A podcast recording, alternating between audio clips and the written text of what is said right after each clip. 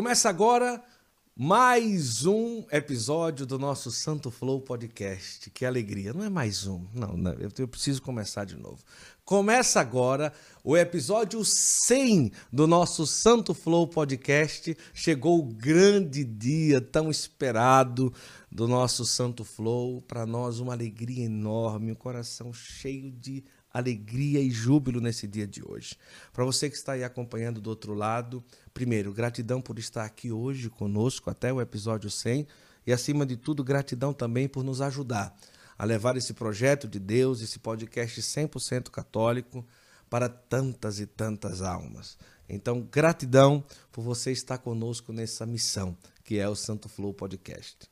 E no episódio 100, eu não posso deixar de pedir para você logo no início você pegar esse link e compartilhar para o maior número de pessoas. Eu sempre peço pelo menos cinco pessoas e cinco grupos. Então hoje é o episódio 100. Aí você escolhe aí 10 pessoas para você mandar esse link e 10 grupos, porque hoje é realmente um episódio muito especial. É com muita alegria que o Santo Flow no episódio 100 ele traz o primeiro episódio internacional do Santo Flow. E nós queremos acolher o convidado de hoje, ele que com a sua juventude, com a sua vida totalmente entregue a Deus, um sacerdote que tem aí pelo mundo espalhado realmente a boa notícia. É com muita alegria que hoje, muito conhecido também no Brasil e também em vários outros lugares, mas pela sua simpatia, pela sua alegria, é, só um não gosta tanto dessa simpatia dele, mas esse daí é melhor que não goste mesmo. Ele é sacerdote, exorcista.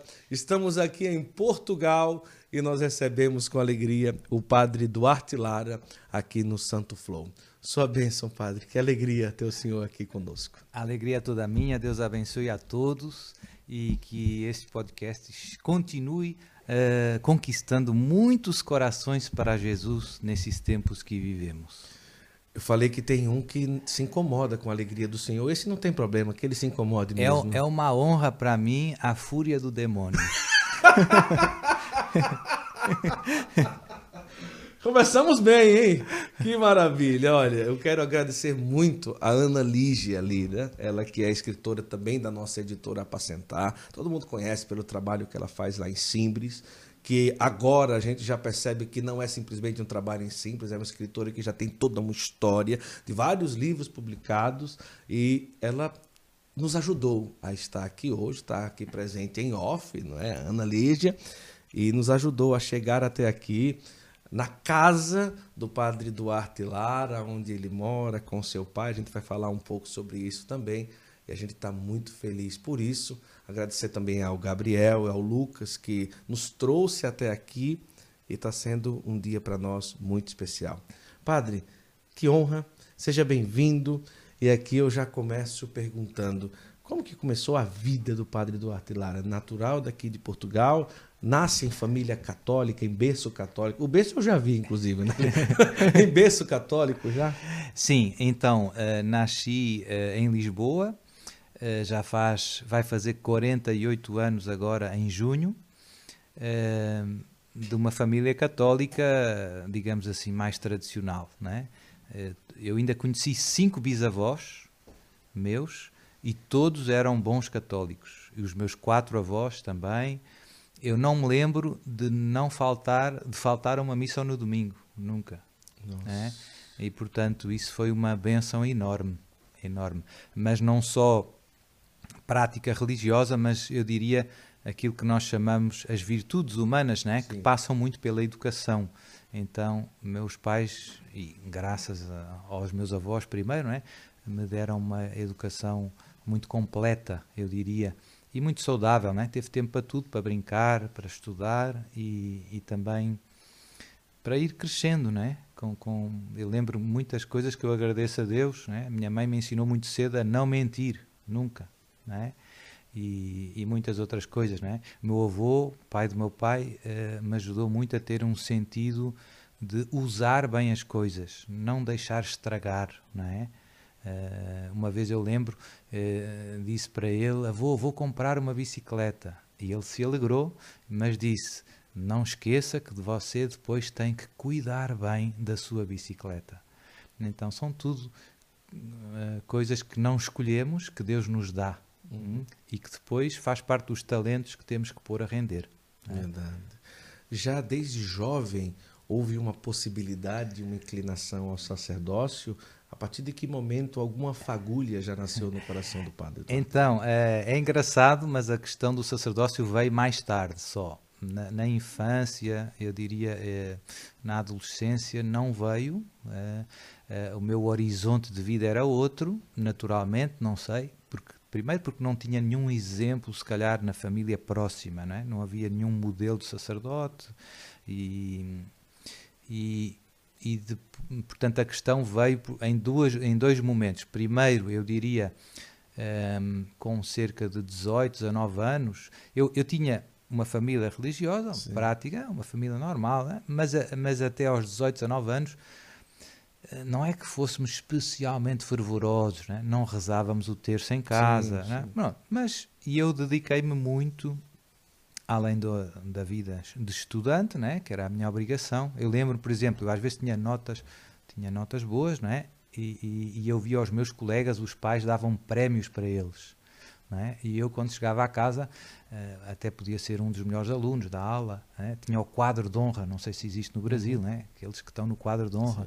Aí, e o meu pai dizia apenas: Você fez a sua obrigação. Uhum. Então, tudo isso foi bom.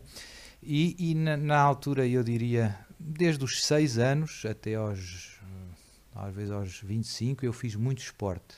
Uhum. Muito, muito, muito. E eu gostava muito e os meus pais uh, uh, concordavam, né? Então... Benfica ou Sporting? Sporting, Sporting. mas, mas, mas, o futebol nem era não muito. Era, não, é, não era sim, muito. Sim. Eu fiz um pouco de tudo. Eu, eu cresci junto ao mar, então fiz muito ténis, vela, uh, equitação, uh, na praia bodyboard, no Brasil também tem Sim. muita gente, não é?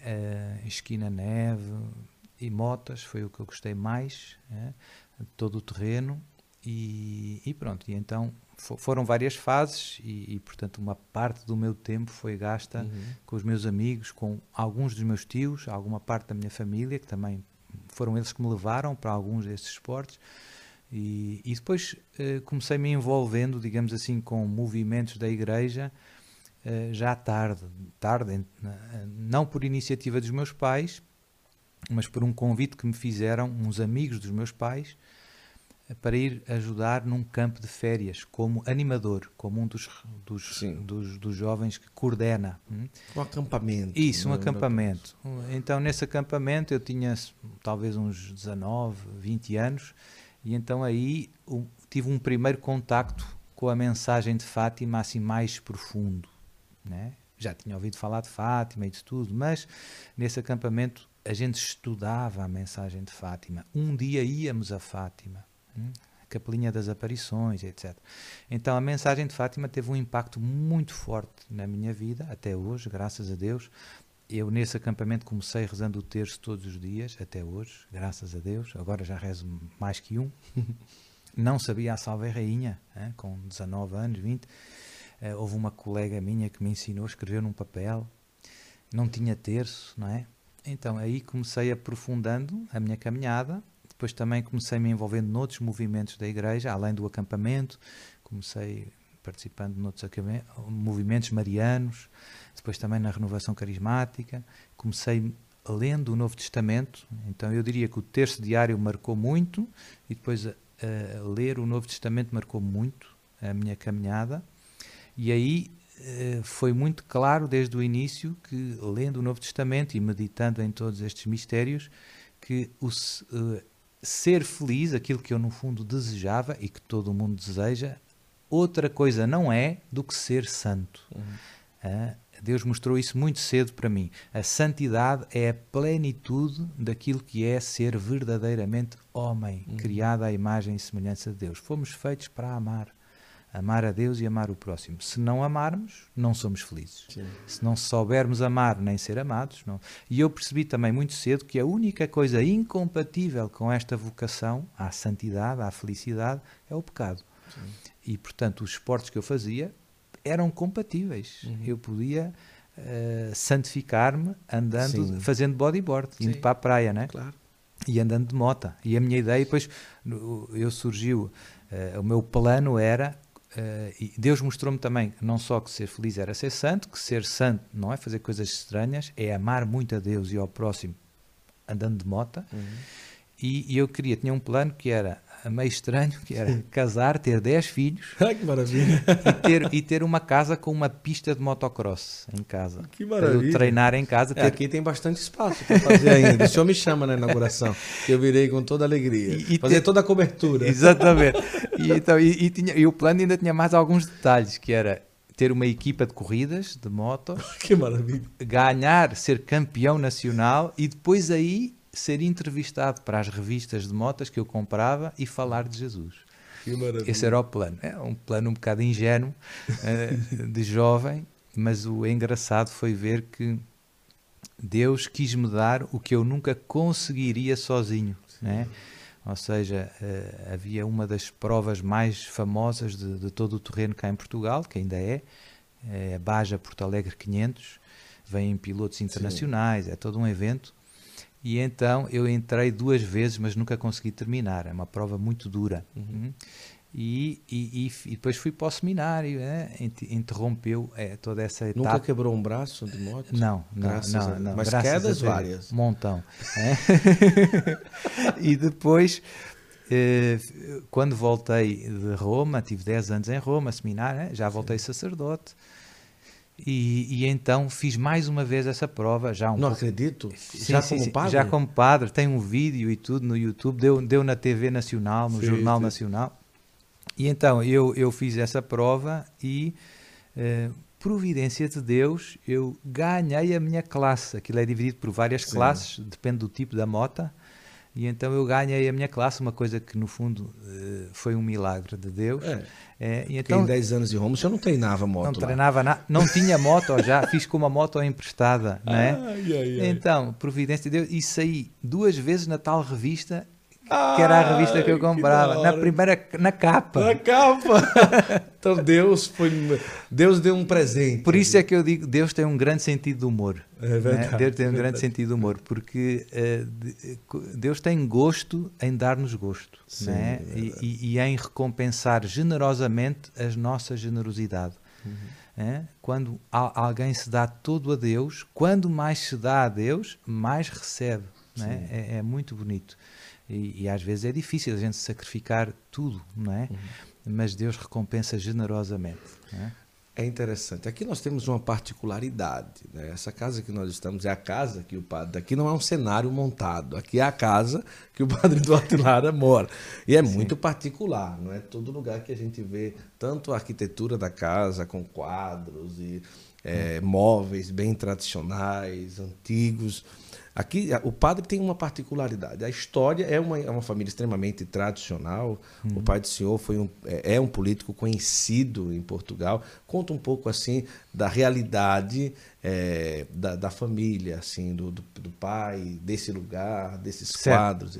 Então, ahm, o meu pai é, é um homem que, desde início, desde muito novo, sempre teve um grande interesse pela história da família. Sim. Uhum.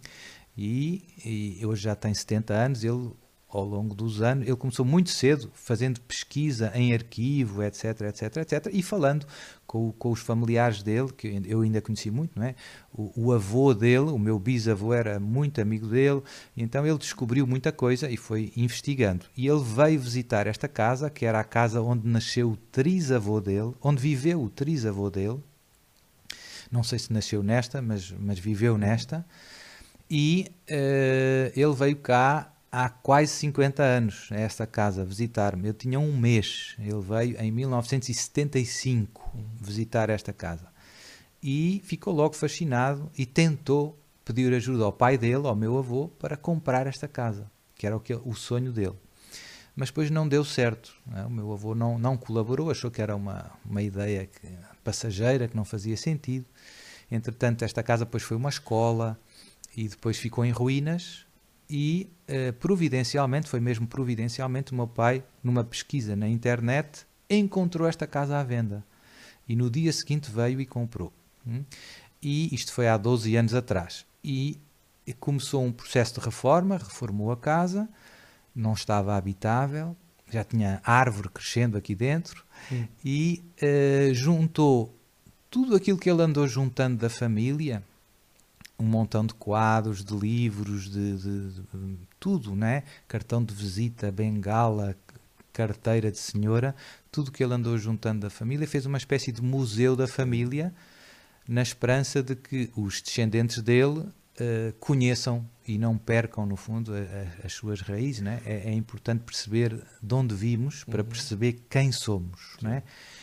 Uh, nenhum, eu, nem eu, nem os meus irmãos, o meu pai ainda teve ali um momento a tentar ver se algum de nós queria estas coisas e tal, então não deu muito certo.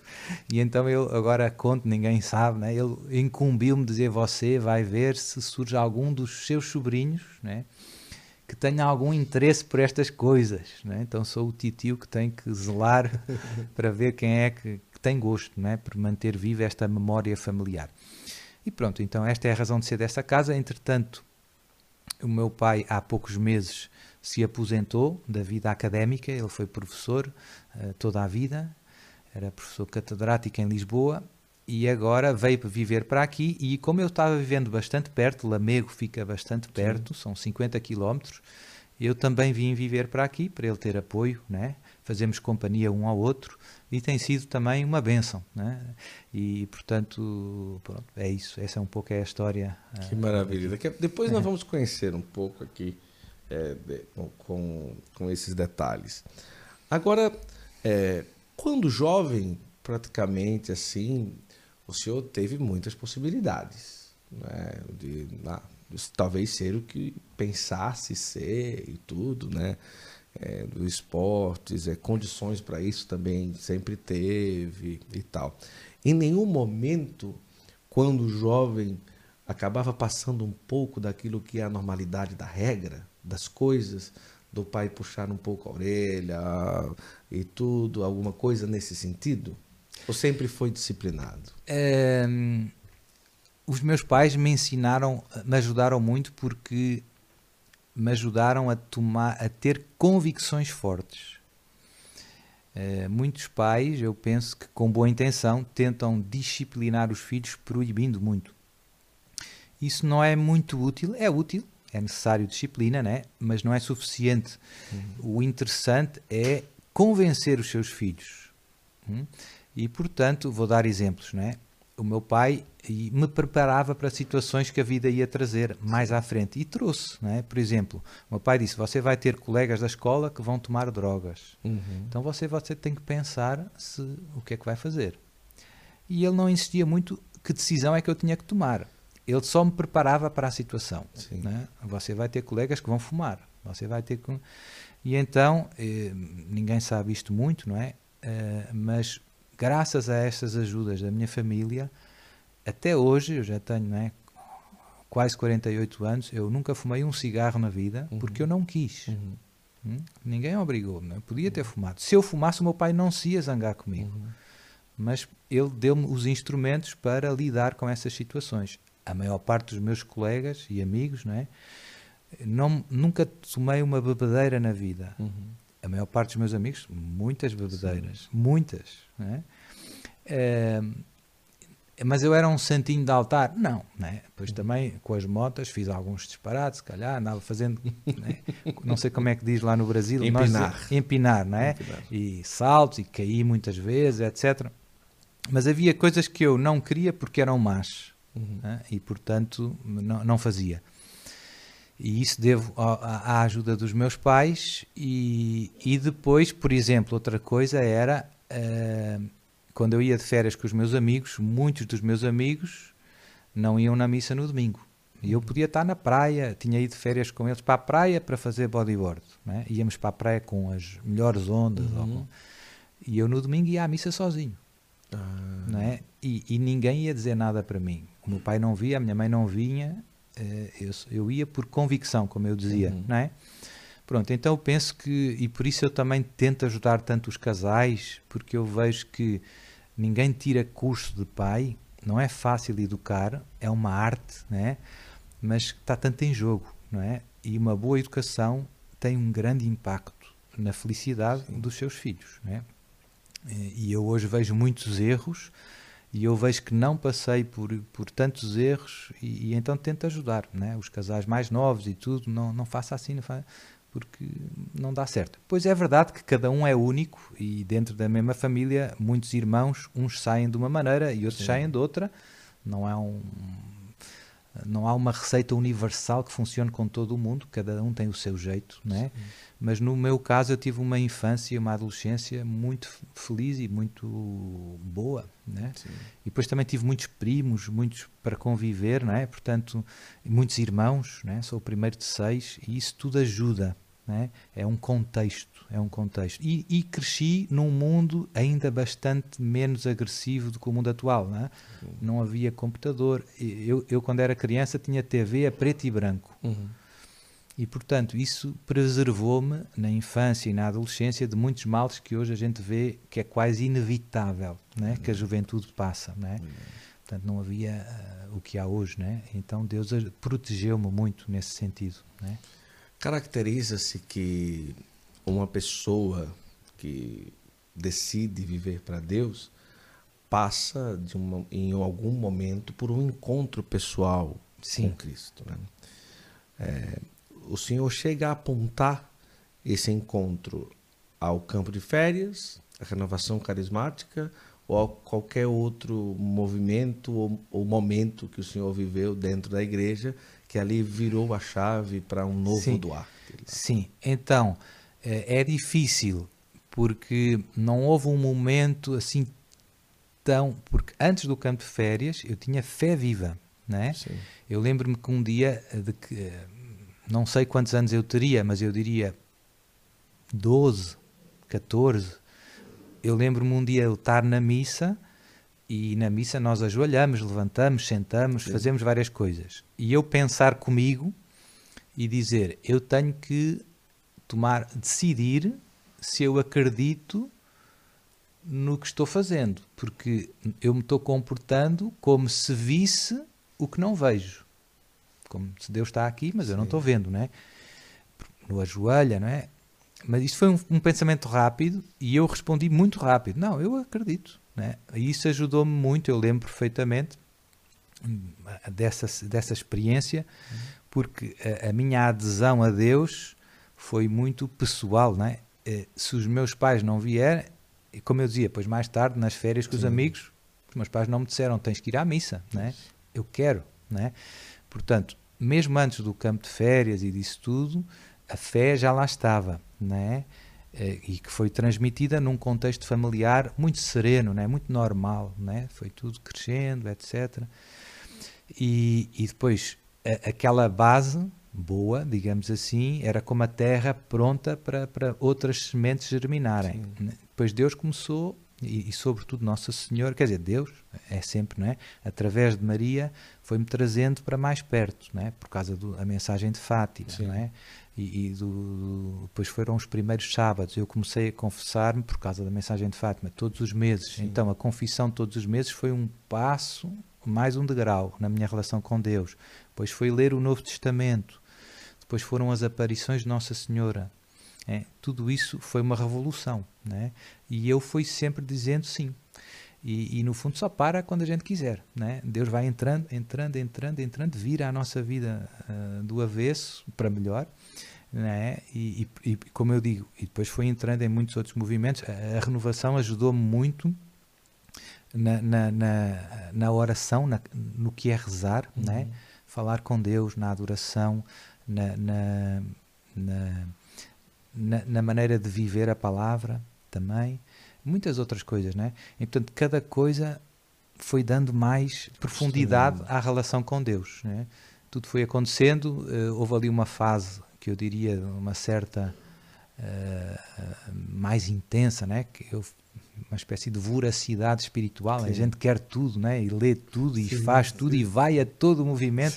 Então tinha fases em que numa semana eu podia jantar em casa uma noite, né? E, e portanto eu tinha as aulas na universidade, chegava no fim do dia cansado e, e, à noite ia para a paróquia para um encontro de, de, meditação da palavra. E depois no dia seguinte era o grupo de oração e depois no outro fim de semana era um retiro, não sei aonde. Com... E então houve ali uma fase de muita intensidade em que eu fiz muita coisa, digamos assim, e que, e que foi bom. E depois, num primeiro momento, como eu dizia, veio a questão da vocação à santidade, Sim. e daí a origem do meu site que eu fiz, santidade.net. Essa foi uma ideia que marcou sempre que, no fundo, e a grande dignidade que é o batismo. Eu vejo que as pessoas não têm noção, não é? Da grandeza do batismo a gente pensa, ah, é padre, certo? Padre, de facto, é uma vocação única, mas ser filho de Deus uhum. é a maior dignidade, não é? E eu ainda não encontrei ninguém que no seu cartão de visita pusesse debaixo do nome Filho de Deus. Uhum. A gente sempre põe engenheiro, professor, é Filho de Deus. Nada se compara né, a sermos filhos no Filho. E depois, num segundo momento, é que veio a questão da vocação e foi uma espécie de surpresa eu não reagi muito bem Sim. num primeiro momento, porque eu tinha feito um plano de santidade que, eu, que Deus tinha mostrado para mim que era muito urgente no meio do mundo. É preciso um Santos sim. com jeans, com jeans e, e Coca-Cola. Sim, né? sim, sim, Pronto, e eu, e eu, eu gostava dessa ideia. Eu disse, vamos nessa. Coca-Cola também é bom. eu concordo com você. e, e, então eu disse, vamos nessa, Carla Cutis. Mas depois, num segundo momento, disse: Não, mas no, no, seu caso, você, o que eu quero é mesmo é que você seja padre. E eu disse: Mas isso já tem tantos. Sim. E já tem tantos padres santos, não é? Não vai acrescentar nada, Sim. não é? Então, mas, mas pronto, Deus tem razão. Aí obedeci. Eh, com, com um pouco convencido, né? um pouco triste, né? não por falta de generosidade, porque eu queria dar tudo para Jesus, mas ia fazer uma, uma coisa que já está feito. Né? Pronto, mas, mas Deus tem sempre razão, não é? Quando a gente se entrega é, é, é, é mais que bom. É? Portanto, sou um padre feliz, né? graças a Deus. É, Deus me chamou. entra no seminário com que, qual idade? Eu entro só aos 23 anos, porque eu fiz, estudei gestão de empresas ah. antes. É? Então terminei o, o, o, curso em junho uhum. e em agosto entrei no seminário. Já a meio do curso eu já percebi que veio a vocação sacerdotal, mas eu não quis interromper os estudos. Você chegou no seminário de moto? Não, não, não. Não, porque fui para Roma. Né? Ah, foi para Roma. Fui para Roma. Ah, mas, mas, eh, pronto, eu, eu, fiz, eu concluí o estudo, eu podia ter interrompido, mas eu, de maneira de temperamento, eu não gosto de deixar as coisas mal acabadas. Sim. Também de educação, né? Terminar bem é importante começar bem é fácil. Isso. O entusiasmo está lá sempre, não é? Agora, terminar bem os nossos trabalhos, as nossas tarefas é mais difícil. Então, eu não disse a ninguém para não perder o foco, porque senão já não havia motivação para continuar, mas eu fui continuando a, a fazer os estudos até ao final e só na véspera de terminar o curso é que eu disse aos meus pais é? e à minha família. disse amanhã termino, era o dia dos meus anos, então minha mãe faz sempre um bolo de anos, é, todo hum. mundo junto. E então eu aproveitei e disse: amanhã termino o curso e depois vou para o seminário. Foi assim um balde de água fria, Nossa. Deu um certo gelo. O meu pai já tinha arranjado um bom emprego para mim e tudo. Uhum. eu tinha feito um estágio até num banco brasileiro, no Unibanco, já Unibanco, não existe, sim. em São Paulo, em 97.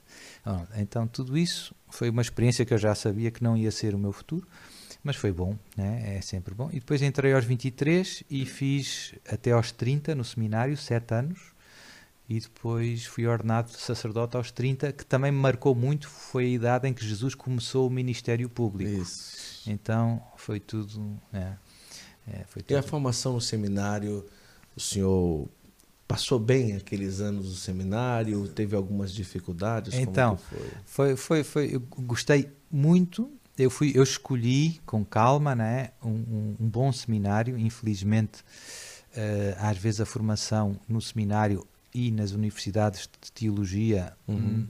não é sempre a melhor.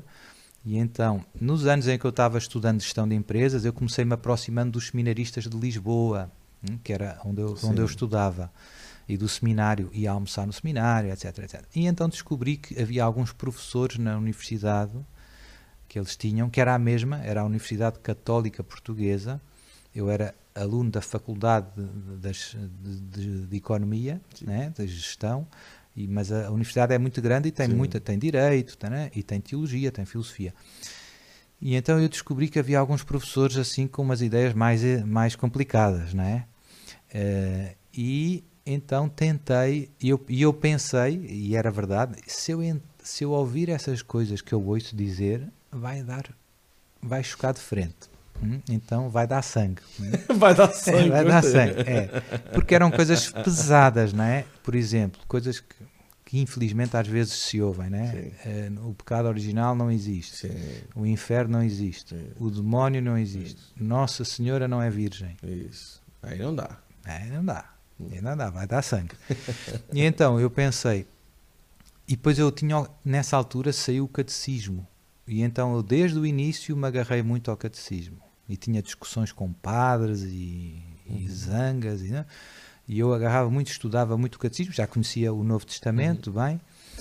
E depois tentei eh, arranjar uma solução, pensar que local onde é que eu posso estudar, onde eu me possa deixar formar sem fazer força. Né? Eu confiar, dizer, estes eu sei que é de confiança, vou acolher sem resistência. Né? E então fiz uma espécie de pesquisa de mercado, eh, fui a Roma e no fim, no fim, no fim, aconselhado por, por, por alguns amigos, escolhi eh, a Universidade da Opus Dei. Da Opus Dei, a Universidade da Santa Cruz. Sim. Até hoje, eu na minha opinião, é top. Sim. Hum. E então eh, lá fiz tudo, não é? Dois anos de filosofia, eh, gostei muito. Eu sempre gostei de filosofia desde o tempo do liceu.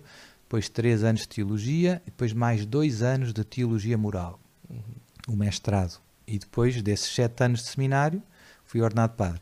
No seminário, uma coisa é a universidade. Eu fui mais, eu fui mais para Roma por causa da universidade. Mas depois as- a, formação do seminário é muito importante, porque é uma forção- for- formação específica para ser padre. Uma pessoa aprende teologia na faculdade Sim. de teologia, mas uma coisa é aprender teologia, outra coisa é aprender a celebrar a missa. E a confessar os velhinhos, e a confessar as crianças, e, quem é o sacerdote, né? e os retiros, etc. E a experiência do seminário foi muito boa. Eh, o, o seminário era muito exigente em termos de disciplina, mas eu, eu, eu, eu gosto da disciplina, pode, pode soar estranho, né? mas eu não, tenho, não, tinha, não tive grande problema. Eu via muitos colegas meus que sofriam um pouco, porque era puxado, era duro, né? Acordar muito cedo e, e era os dias era bem corrido, não sobrava nada, mas como eu queria muito aproveitar, eu queria muito rezar, eu queria muito estudar, né? aquela voracidade, eu, eu não sentia o peso. Sim. Né? Então eu, eu podia ter feito só cinco anos no seminário, eu quis ficar mais dois Sim. né, para fazer o mestrado antes de ser ordenado, porque eu gosto, eu estou bem aqui no, no- e pronto. E depois, quando terminaram esses sete anos, a universidade onde eu estudei, onde eu fui aluno, convidou-me para ser professor e fazer o doutorado, né, assistente. E então o meu bispo ordenou-me padre e eu, os primeiros três anos de sacerdote, fui professor em Roma e, e escrevi a tese do doutorado Doutorado em em teologia moral. teologia. Ah, né? fiz assim a- como o do Henrique. É, é, exato, fiz a tese em, em São Tomás de Aquino. Oh, que Uhum. maravilha. É. Agora, em Roma, o senhor teve aproximação com o padre Gabriele? Não. Desde o início. Desde o início. Eu cheguei em Roma em. Gabriele Amorfa, é bom saber, nem todo mundo talvez, mas Isso. a maioria já, já Isso. escutou falar. Já, então eu tive, eu cheguei a Roma em agosto de 1998 Sim. e em novembro ou dezembro de 1998 eu conheci o Padre Gabriel e comecei acompanhando os exorcismos até 2008. Né? Foram 10 anos Nossa. seguidos. 10 anos. Então não só conheceu, mas acompanhou os exorcismos. Acompanhei milhares de exorcismos com o Padre Gabriel. Milhares. né? Ele fazia seis. É, para quem caiu de moto mais de 50 vezes, não tinha problema, não tinha medo do demônio, não. Ele, ele normalmente fazia seis casos à terça-feira e seis casos à sexta-feira. Nossa, né? muito. 12 exorcismos por semana. Uh, mais pesados. E depois havia uns mais leves que ele não tinha a equipa. O né? que significava acompanhar, já que o senhor não era sacerdote? É, é, o, o, padre Gabriel tinha uma equipa de leigos certo. que faziam toda a acolhida das pessoas, com a família que vem, Sim. e depois que durante o exorcismo ajudavam, a, seja a segurar, às vezes é preciso segurar na pessoa, às vezes era preciso limpar, né? a pessoa precisa de ser limpa, porque cospe, ou, uhum. ou, ou, não deixar gritar muito alto, né? porque às vezes é numa, perto de uma igreja. Né? E no meu caso, eu, eu dediquei muito a ajudá-lo. Eu preparei, ele tinha umas cábulas com o rito, ele sabia o exorcismo de cor, de Sim. memória, mas com o passar dos anos ele estava muito idoso já. Sim. E então ele já tinha dificuldade em, em, em, às vezes esquecia alguma coisa, etc. Uhum. Então eu preparei para ele umas folhas plasti plastificadas com plástico com o rito do exorcismo. E depois, quando ele esquecia uma palavra, eu dizia onde é que ele estava, né? Ajudava ele a, a, pegar outra vez o fio, né? E pronto. E no final, nos últimos três anos, eu disse, eu falei com o meu bispo, quando o meu bispo me pediu para uh, ficar em Roma, quando a universidade fez o convite e eu fiquei Sim. mais três anos em Roma, como ia ser muito trabalho académico, e eu era um jovem sacerdote, uh, para não ser só uma. Um, é muito difícil, Sim, não é? é. E então eu pedi duas muito coisas estudo. ao bispo. Eu pedi duas coisas para acompanhar o padre Gabriel já como sacerdote e acompanhar uma comunidade do caminho neocatecumenal hum. que eu não conhecia pessoalmente, mas eu via na Praça de São Pedro, via que tinha muita gente nova e que tinha muita alegria. Uhum. Então, e lia algumas coisas sobre eles, não é? Eles cresceram muito e, crescer, eles, e cresceram muito em países, uhum. digamos assim, secularizados. Uhum. Nas grandes cidades, né? Madrid, uh, Roma, né? em que tem paganismo, né? e eles abrem seminários, um montão de vocações. E eu vi ali o dedo de Deus. Né? Uhum. E como eu não gosto só de disque-disque, né? Uhum. eu gosto de vinde e vede, vinde e vede, né? o critério do Evangelho. Então eu tive três anos, e era uma coisa que também compatível com a universidade, porque era no final de semana. Ah. Final de semana, sábado à noite, eu acompanhava a comunidade. E então foi ótimo, porque eram 30, cerca de jovens, eram todos universitários, e aquilo marcou-me também bastante. Foi um, uma experiência forte. Anos, algum dia, ainda não como padre, nos exorcismos com o padre Gabriele Amorf. Sim. Algum dia, não, hoje eu me assustei esse aqui Sim. eu nunca imaginei de presenciar algo desse tipo. Sim. Algum dia passou por isso? Eu diria, quer dizer, logo no início, né, os primeiros exorcismos é, é um mundo que, que, que, que parece que não é verdade, mas é. Né? Mas, uh, mas é muito bonita a experiência na prática. Os filmes não ajudam, porque na prática. Eu ia perguntar se os filmes ajudam. É, não, não ajudam, porque é uma caricatura, é uma deformação da Isso. realidade. Quando a gente vê uma caricatura, reconhece a pessoa, mas os traços da pessoa estão bem exagerados. Uhum. E, portanto, é e não é. Não é, é não é uma foto. Uhum. É? é uma caricatura. Então, os filmes, no fundo, o, o, fundamento é verdadeiro, mas está exagerado, está deformado e está descontextualizado. Ali, uma das coisas muito bonitas é a serenidade de toda a equipa. Somos muito, era muita uhum. gente, muita gente, eram uns 5, 6, é, o padre, mais 4 ou 5. É? E, e depois, enquanto o padre reza, todo mundo reza ao terço, em silêncio, e rezava, e, e, e, havia até, até sentido de humor, a gente brincava uns com os outros, o padre Gabriel também brincava, e portanto, por incrível que pareça, a gente saía de lá cantando e rindo, não é? Sim. Pronto. Agora, às vezes, uh, há muitas cenas fortes, não é? Às vezes, quer dizer, ali o, o braço, uh, o, os diálogos com o demónio, não é? A, a, a, raiva do demónio, a fúria do demónio, a vontade que o demónio tem de nos destruir, literalmente, de nos matar, não é? Então tudo isso se toca muito, não é? A gente vê, a gente vê isso. O ódio a Deus, é? a Nossa Senhora, é? são tudo coisas impressionantes, as coisas sagradas em geral, não é? Pronto, então, e depois há casos mais dramáticos que a gente vê como o demónio quase que destruiu a, fa- a família e a vida, quer dizer, até fisicamente, a pessoa depois, às vezes há, há quedas que o demónio causa, né? a pessoa cai das escadas, partiu as pernas, né? e foi operada e não sei o quê. No outro exorcismo ela vem muito... E, portanto, são dramas, não é? Portanto, tudo isso eh, a gente vê e, e a grande questão é como é que Deus permite ao mal tanta margem de manobra, não é? Uhum. Essa é que é a grande questão. Mas a resposta da fé é que Deus do mal consegue tirar bens maiores. É? É o que vemos ali, não é? E, e pronto. Eh, eh, mas é isso, não é? É- Então, foram 10 anos de curso, praticamente. Né? é, 10 anos de curso. Então, naturalmente, o senhor já vem, já volta a Portugal, já com essa vereda de ser também um padre exorcista.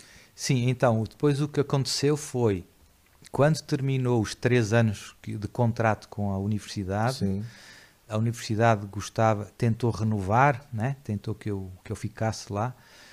O bispo queria que eu voltasse e que eu fosse professor junto da diocese, né? Então eu voltei, eu- ficou uma situação intermédia. Eu- houve um acordo entre o bispo e a universidade que eu ia dois meses a Roma por ano e depois do resto do ano eu ficava e dava aulas num Entendi. instituto de teologia em Viseu.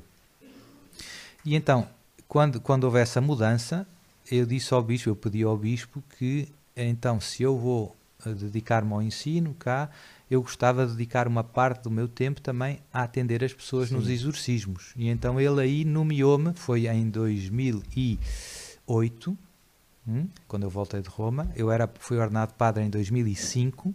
portanto, três anos depois, em 2008, eu fui nomeado exorcista quando voltei para Portugal Ah, e comecei a, a fazer o que o padre Gabriel fazia em Roma, eu fiz igual. ah. E O, o primeiro, então, que o senhor fez como sacerdote já não tinha problema, porque já tinha prática. Né? Já tinha vindo, visto, visto muita coisa e os primeiros até nem foram. Foi entre 2005 e 2008, naqueles três primeiros Sim. anos de padre, eu nas férias vinha a Portugal e o que é que acontecia? Às vezes nas confissões as pessoas abrem o coração Uhum. e dizem, padre, eu ouço coisas às vezes à noite no Sim. meu quarto, ou vejo vultos, ou aconteceu isso. E então, como eu já tinha alguma sensibilidade nessa área, eu dizia, agora vamos concluir a confissão, mas depois da confissão eu vou dar uma bênção né, de libertação. E então, às vezes, não é sempre, não é, surgiam casos que eu via que tinha manifestações diabólicas. Hum, Eu rezava só uma pequena oração de libertação e o demónio já reagia. E então, nesses casos, eu telefonava ao bispo e pedia ao bispo autorização para poder rezar o exorcismo naquele caso, que eu já tinha feito o diagnóstico, né? Como o bispo sabia que eu tinha os, Sim, os de- os de- eh, toda, ele dava autorização para o caso. Eu não era exorcista, era só para aquele caso. Certo. Quando eu vim para Portugal, já era uma coisa mais normal, né? Uhum. porque o bispo já sabia que eu tinha tido alguns casos eh, na Sim. diocese. né? E, portanto, deu-me e eu comecei a receber mais gente e, e- e foi isso. Quando se chama um exorcista? Quando se percebe uma manifestação? Quando se ouve vozes? É, quando a pessoa já participou de algum, alguma seita que tenha ligação com o espiritismo, o candomblé? Em, em que situações uma oração de cura e libertação, talvez feita por um leigo, já pode resolver? Em que situações que as pessoas devem procurar um exorcista? Certo. Então, essa é uma das perguntas mais frequentes.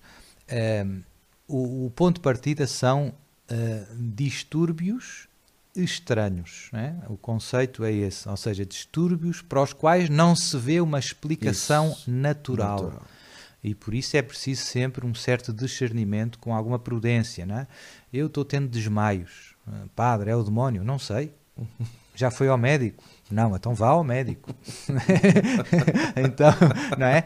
Então, eh, tem que pôr um certo freio, porque tem gente que vê o demónio em tudo. E não é, e não é assim, não é?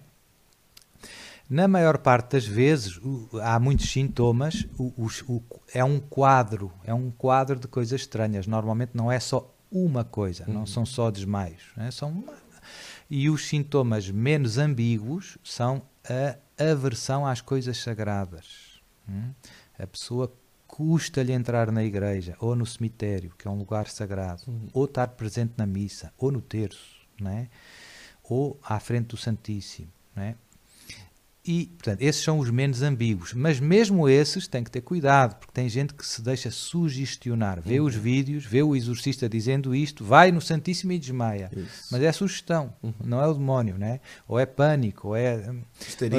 outras- Pronto, isso acontece. Portanto, é preciso sempre prudência. Não é? Eu digo que são os menos ambíguos, mas tem que, tem que ter prudência. E como eu digo, é um quadro. A grande porta de entrada são os chamados pecados contra a virtude da religião. São três, sobretudo, ou três famílias de pecados: a idolatria, a adivinhação e a magia. Em que, de alguma maneira, nos três, o que é que há de comum? Eu confio a minha vida a uma força sobrenatural. Certo. Para ser mais técnico, préternatural, do mundo angélico. Eh, e espero dela ajuda, ou presto-lhe culto. Não é? A idolatria preste culto a uma criatura em vez de ao Criador dos céus e da terra. Adivinhação, espero ajuda, uma fonte de conhecimento que não é natural. Uhum. não é? Ser uma inspiração, as cartas, não é? os Uhum. astros, não Sim. sei o quê. E a magia é não, não uma fonte de conhecimento, mas uma fonte de força. é? Para o bem, para curar, magia branca, ou para o mal, para matar. é? A maior parte dos casos que eu recebo são pessoas católicos não praticantes, vítimas de um malefício, ou seja, de uma magia negra. Por inveja, por ódio, por vingança, na família, nos vizinhos, nos colegas de trabalho. São os casos mais frequentes. E, e- e- e por, por não serem praticantes, por não se confessarem, por não comungarem, por não rezarem, são vulneráveis a estes distúrbios diabólicos.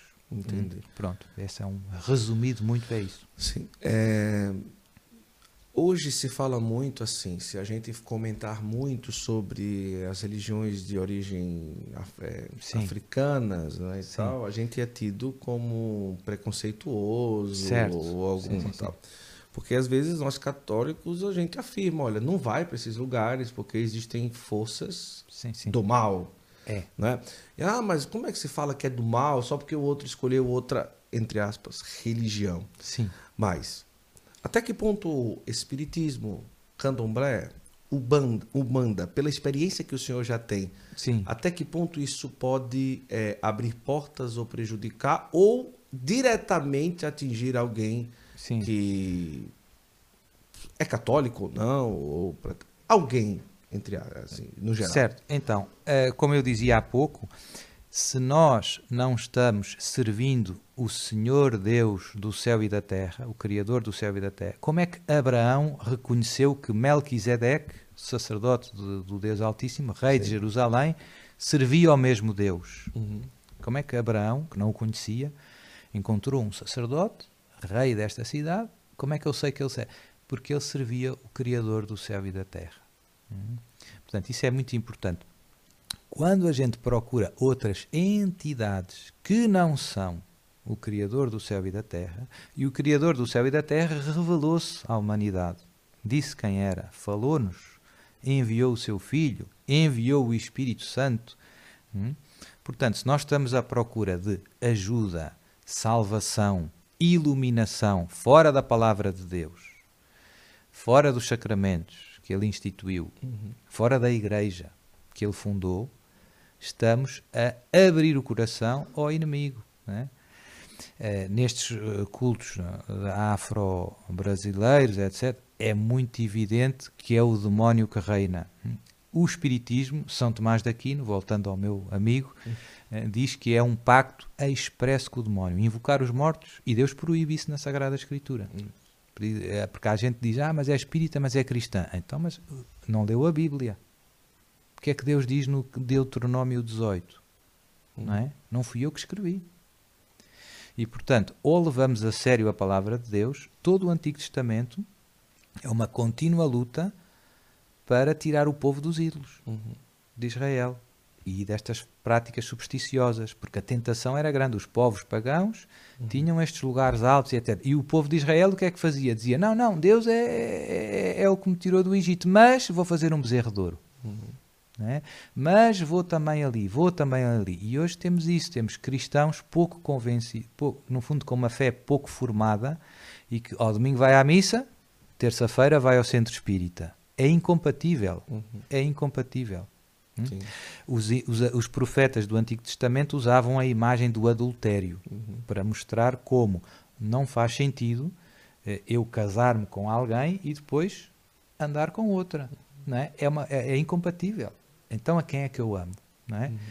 E, portanto, mas foi uma catequese que os profetas demorou, demorou não é? Este monoteísmo, só existe um Deus verdadeiro. Os deuses, os, os deuses dos pagãos não são deuses, uhum. são demónios é? que seduzem os homens e o demónio sempre imita e, e, arranja como é que eu hei de explicar.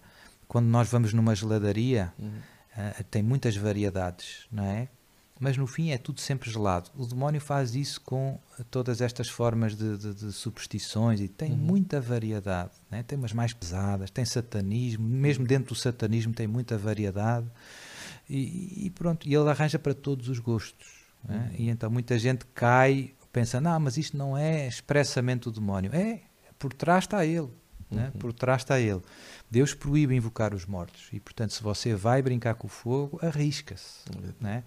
Temos que obedecer a Deus, em ser humildes, obedecer a Deus e, e viver como Ele pede. Né? Portanto, no fim é isso. Né? Na minha vida, é, andando por aí como missionário, já presenciei bastante coisa. Uhum. Né? Já participei de momentos de oração, é, procura e libertação, já atendi diversas pessoas, já vi muita coisa. Certo.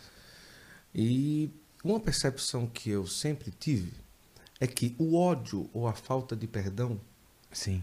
ele diretamente, em muitos casos, estava ligado a um caso ali de uma certa infestação ou manifestação. Claro, não é uhum. possessão, mas Sim. ali, ligado. Né? Esse fator, é, esse pensamento é verdadeiro. E quais os outros pontos, por exemplo? Alguém que, de certa forma, o senhor falou, da magia, se envolveu e tal. Sim. Mas além dessa questão do ódio, do rancor, existem outros pontos que acaba colocando a pessoa ali já, além dos que o senhor já falou, já predisposto hum. ao mal reinar na vida daquela pessoa. Certo. Então, é, objetos dentro de casa. Certo, os amuletos é muito típico. Isso. Pronto. A, a porta dos distúrbios extraordinários são de facto esta família de pecados certo. Que eu expliquei, não é? Adivinhação, magia, magia idolatria. idolatria. Pronto, a superstição tecnicamente. Uh, mas a saída, as pessoas que têm estes distúrbios para sair, para ser libertas, tudo aquilo que de alguma maneira as prenda ao pecado condiciona a libertação. Hum? Ou seja, a falta de perdão não é a causa dela estar possessa. Certo mas é a causa dela não ser liberta. Hum, está vendo? Hum. Pronto, ela está possessa por outro motivo, mas ela não fica bem porque não a graça de Deus não está entrando. Porque é que não está entrando? Porque há um apego ao pecado. Hum? E por isso o trabalho do exorcista é muito, é sobretudo um trabalho de direção espiritual, de ajudar a pessoa, sobretudo um católico não praticante, a conhecer a fé e a viver a fé e a fazer cada vez confissões melhores mais arrependidas, mais completas. Não é? Portanto, esse trabalho é muito importante. Se falta conversão, o processo de libertação não se dá, ou, ou dá-se mal, né? ou a pessoa não fica. Né? Porquê? Porque falta a conversão, falta uhum. o arrependimento. E às vezes é, é, o demónio usa muito, no fundo, as nossas brechas, cada um tem as suas lutas, é? mas usa muito a afetividade, não é? O ressentimento, o rancor, é?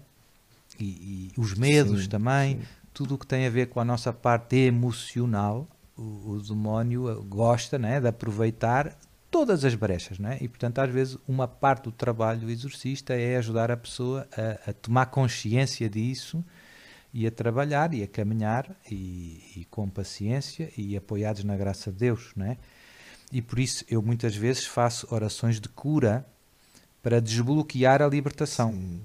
Às vezes eu digo à pessoa: olha, repita comigo, eu perdoo de todo o coração a não sei quem por uhum. ter feito isso. É, bem, é importante ser concreto. Isso, e por ter dito isso, e por ter feito isso. E, e às vezes, depois dessa oração de libertação, uh, desbloqueia né, uh, o caminho da libertação. Dessa oração de cura, né, depois dessa oração de cura bem feita, desbloqueia o coisa. O senhor experimenta na pele, talvez, o que eu vou falar agora.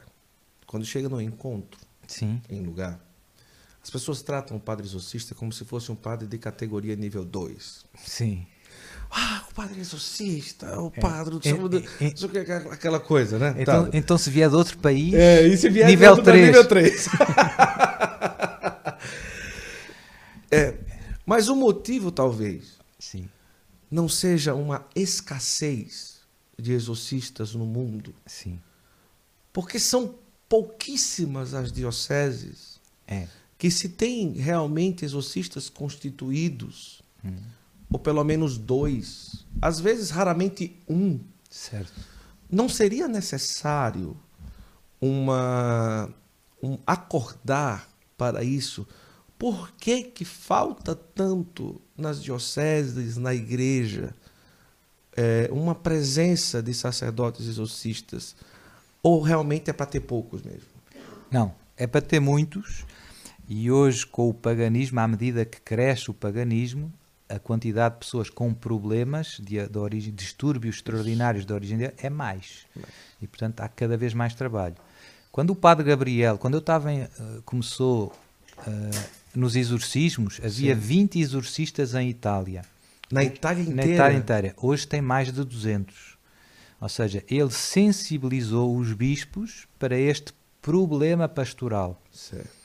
E graças a Deus há todo, hoje em dia, há muitos exorcistas falando e muitos uh, teólogos escrevendo sobre estes temas. Né? Por exemplo, agora há uns anos saiu um livro interessante, Os Jovens e o Esoterismo certo. e o Ocultismo. Né? São tudo, às vezes a abordagem é mais sociológica ou mais uhum. teológica, mas são, são, são estudos que nos ajudam a perceber qual é o nosso contexto pastoral. Sim e da parte da Igreja nós temos que dar a resposta às necessidades do povo de Deus. Né? Se, pode ser catequese, pode ser mais sacramentos, pode ser uh, orientação. Né? E neste caso, a pastoral da libertação está tá muito esquecida. Sim. Porquê? Porque os bispos, muito a, parte, a maior parte dos bispos, viveu noutro contexto num contexto mais cristão, que não havia uhum, tanta bruxa, nem tanta coisa, né? E, e, o mundo muda muito rápido. Hoje em dia, em 20 anos, o mundo muda muito. muito. Então, às vezes os bispos não sentem essa necessidade pastoral. Pensam que não é tanto assim, que é exagero do padre. O padre escreveu o livro, mas é um exagero, não uhum. é bem uhum. assim. E às vezes há, há, ainda outros problemas, digamos, de origem teológica. Ele, o bispo, no, no, no seminário, Aprendeu que o demônio Aprendeu não existe. o demónio não existe, né? Estudou Bultmann, Rudolf Bultmann, não é? Que diz que os milagres do Novo Testamento é tudo um exagero, não é isso, bem assim, isso, não é? Isso, e então, e então, então como é que ele vai nomear um exorcista se o demónio não existe? É um contrassenso, não é? E portanto é preciso paciência e formação, no fundo. Por um lado, sensibilizar as autoridades eclesiásticas para este problema pastoral. Sim. O povo de Deus está sofrendo por falta de exorcistas. E, por outro lado, formar, dar a resposta. Não é? e, os exorcistas também não se improvisam, não é que dá para. Não chega só a nomear, fazer um decreto, não é? Porque se o padre não acredita, é, não o, tem muitas dioceses cá na Europa em que o bispo nomeia um exorcista para ficar bonito na fotografia, mas o padre não acredita que o demónio existe e não quer fazer exorcismo. Então está nomeado, mas é o exorcista, mas não faz, não é? Sim. Então isso não resolve também. É. Portanto, no fim, no fim, é uma questão também de, de conversão, digamos assim. Uhum. Né? E, e, pronto. Né? O nível de conversas e o quanto a gente escuta hoje sobre o suicídio no mundo inteiro, não é, padre? A gente escuta um caso atrás do outro. Sim. Pode-se afirmar que diretamente é, isso também está ligado a uma força maligna? Talvez, claro que sim. E a outra pergunta é que hoje o pensamento sobre o destino de uma alma de um suicida chega a ser diferente sobre o que a maioria das pessoas tem no coração, porque hoje tem um sofrimento porque perdeu o filho, uhum. mas um sofrimento três vezes maior de como está a alma do filho. Certo. Né? Qual que é o caminho que a gente pensa hoje da realidade suicida hum. no mundo inteiro? Certo. Então, eu diria, primeiro, eh, o demónio é o grande instigador do pecado.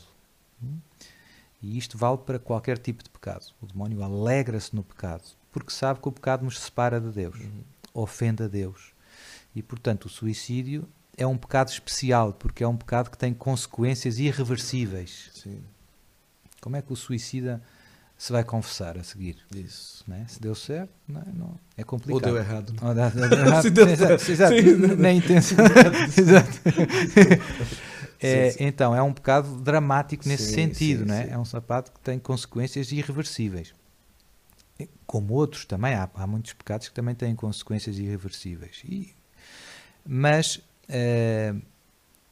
mas é importante fazer uma distinção, eu vejo isso muito no meu ministério. É verdade que as pessoas que são atacadas pelo demónio também são muito atacadas nesta área das, das incitações ao suicídio? Sim, os casos que eu tenho nos exorcismos, muitas pessoas tiveram tentativa e o demónio instiga muito ao suicídio, sim. E às vezes involuntariamente, ou seja, como eu digo, faz cair das escadas, ela parte, podia morrer. Né? Portanto, às vezes há casos que é completamente involuntário. A pessoa pode acabar morrendo por culpa do demónio. Uh, às vezes é por instigação mais interior. A pessoa, num caso de desespero, o demónio massacra muito com aquela ideia, né?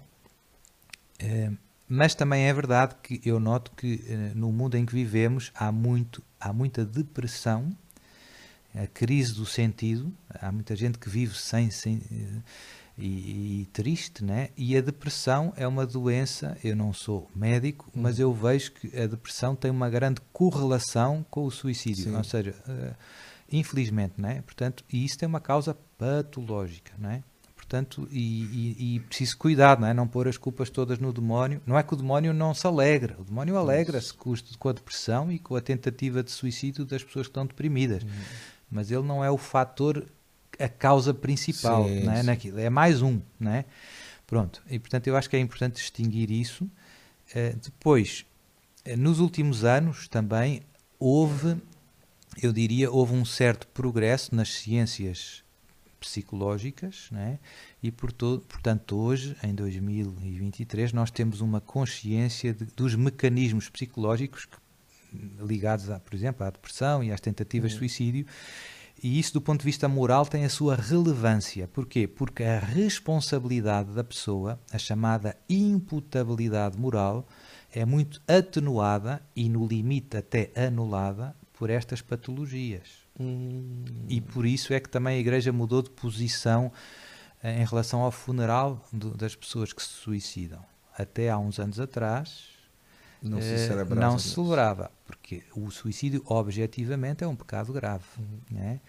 E, mas o que é que a, a ciência mostra? Mostra que a pessoa pode estar muito condicionada na sua liberdade e fazer o que não quer muito. Uhum. Né? E depois ainda há outro fator, mesmo tendo alguma liberdade, e fazendo um pecado mortal, ela pode até arrepender-se antes do último suspiro. E isso só Deus conhece. E portanto a Igreja, eu acho que bem, mudou e portanto hoje fazemos o funeral e esperamos na misericórdia de Deus. Né? E temos motivos objetivos para esperar. Né? Uhum. Que, que ela se possa salvar. Portanto, eu penso que é importante esta palavra de conforto às pessoas que passam por, por, por este drama na sua família. Né? Que já condicionam o inferno a quem se suicidou. É, não é bem assim. Não é assim. Não é certo. Não é certo que suicidou-se está no inferno. Não é certo. Pronto, esse é o ponto, não é? Uhum. E, portanto, este é importante dizer isto às famílias passaram por isso, porque eu vejo pessoas muito fervorosas, com muita formação, que às vezes eh, desesperam um pouco, não é? Pronto, padre, ele condenou-se, ele condenou-se. Não sabe, não uhum. sabemos, não sabemos. E esperamos na misericórdia de Deus e, e pronto. Existe uma, existe, existem várias contestações sobre a questão da maldição hereditária. Hum. Né? Alguém que fez na vida e o filho paga por isso. Certo. Alguém que fez um pacto com o demônio e respingou no filho e o filho agora está com uma manifestação demoníaca e certo. tal. E eu já ouvi diversos é, é, diversos direcionamentos sobre isso, né? Sim. Mas o senhor, como um dos maiores exorcistas, talvez o, atualmente no mundo, um dos mais, eh, na questão de influência, mas além de conhecidos, 10 anos com o padre Gabriel Amorta, ninguém fez esse curso além do senhor. isso, aí, isso aí a gente pode afirmar que sim, o curso que o senhor fez, ninguém fez. então não tem jeito, né?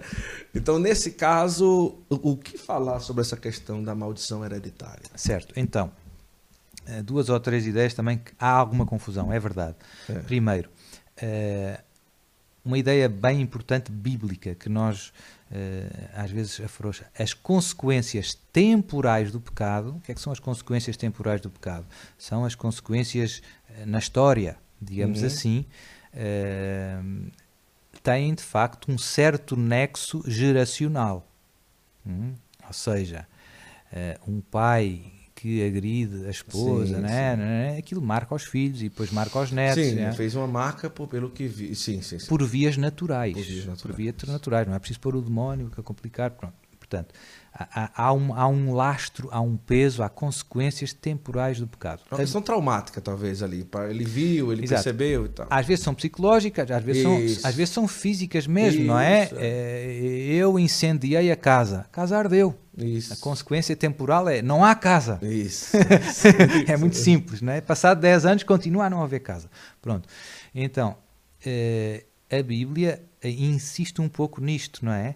Uh, o pecado deixa os seus efeitos não só na alma da, do pecador, às vezes no corpo também, e depois também, de alguma maneira, na sociedade, na família e no própria, na própria criação. Toda a criação, de alguma maneira, é desequilibrada com as consequências do pecado. Sim. Portanto, há uma solidariedade uh, a níveis diferentes. Uh, o pecado introduz desordem uhum. em mim, na minha relação com os outros e na, na criação. Esta ideia é importante porque às vezes nós vemos o pecado muito só a minha alma e Deus. Sim. Não é assim tão simples. Né? E, e, daí a penitência né? e a reconciliação ser também reconciliação com a Igreja. Uhum. Porquê? Porque há uma solidariedade. Né? Pronto, esta é uma ideia importante que às vezes não temos muito presente. Segunda, hum, a Bíblia diz que, ah, que pune o pecado do pai dos filhos até à segunda. Tantas milhares de gerações. Mas também a bênção, é importante ver a desproporção depois, que a bênção de Deus vai até à milésima. Isso. Ou seja, o pecado tem uma certa inércia, podemos dizer, social, cosmológica, se nós quiser, mas a bênção é sobreabundante. Portanto, esta é importante. Né? depois, do ponto de vista em específico de, de, dos ataques diabólicos numa linha familiar, que é um discurso diferente, né? eu falei do pecado em geral. Agora, outra coisa é: é possível que uma pessoa que faz uma consagração ao demónio, os filhos serem atacados, etc, etc? Sim, é possível. Hum? É, tenho alguns casos, às vezes, e, e, e, e infelizmente as consagrações feitas de membros da família produzem um laço espiritual forte, ou seja, é difícil tirar o demónio, é mais difícil tirar o demónio quando foi o avô ou o pai a consagrar uh, os familiares. O laço de sangue também é um laço espiritual, não sei bem explicar, Sim. né? Pronto. Normalmente os casos que eu tenho é o vizinho, o colega de trabalho, não sei o quê, por causa do terreno, por causa do trabalho. Né? Então isso resolve. Mas às vezes é o pai, às vezes é a mãe. Isso é bem complicado. E o demónio, até no exorcismo, reclama os seus direitos. Diz: O pai deu-me. Não acredito. Diz, diz, diz: Ela é minha, porque o pai me deu. Né? E, e, fica ali e não quer largar. Não é? Pronto. E, e, infelizmente isto pode durar várias gerações, porque às vezes a consagração é feita das descendências. O demônio também tem os direitos humanos. Né? É. Mas é, aqui não é, são os direitos humanos, é, brincadeira. É, Ele reivindica Re, os Reivindica, direitos. reivindica. E às vezes há toda uma, uma, uma, A consagração pode não ser só de um descendente, sim, mas pode ser sim. dos meus descendentes e às vezes até é tipo a linha feminina, sim, às vezes são as senhoras, não são. Tem, tudo isso pode acontecer e tenho casos desses. E depois, no caso das famílias, digamos assim, ligadas ao ocultismo, porque há famílias de bruxos, não é? Portanto, o, o pai era bruxo, o Sim. filho é bruxo, e depois às vezes vem um que não quer. Então, esse de alguma maneira também experimenta um certo assédio, porque no fundo toda a família está bastante consagrada ao demónio, não é? Portanto, o pai consagra aos filhos para dar a, aquela fonte de rendimento aos filhos, não é? Uhum. E quer in, iniciá-los no mesmo, no mesmo trabalho que ele fazia. É? E os filhos até conseguem adivinhar com a ajuda do demónio, etc. E se eles uhum. quisessem trabalhar, como diz o povo, eles seriam muito ricos. Uhum. É? Mas às vezes há uns que não, escolhem Deus. Então é, é, esses têm uma vida dura, né? Para sair é, é difícil, né? Mas é possível, graças uhum. a Deus, né? graças a Deus.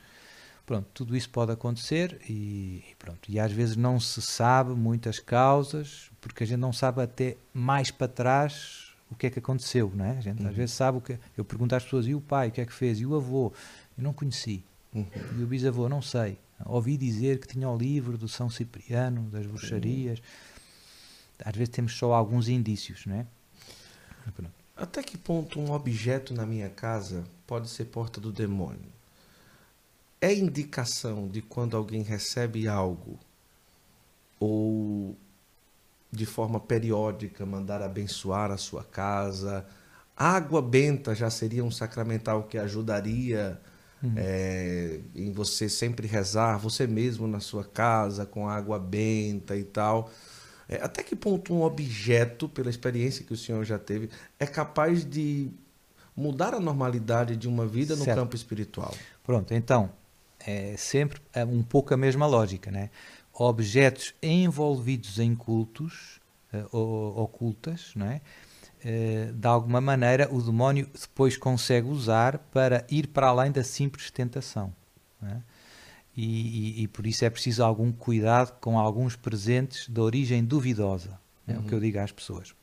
É preciso aqui algum bom senso, porque não é preciso ficar em histeria, em paranoia. Uhum. Se não há nenhum distúrbio, não temos que criar problemas, não é preciso inventar problemas.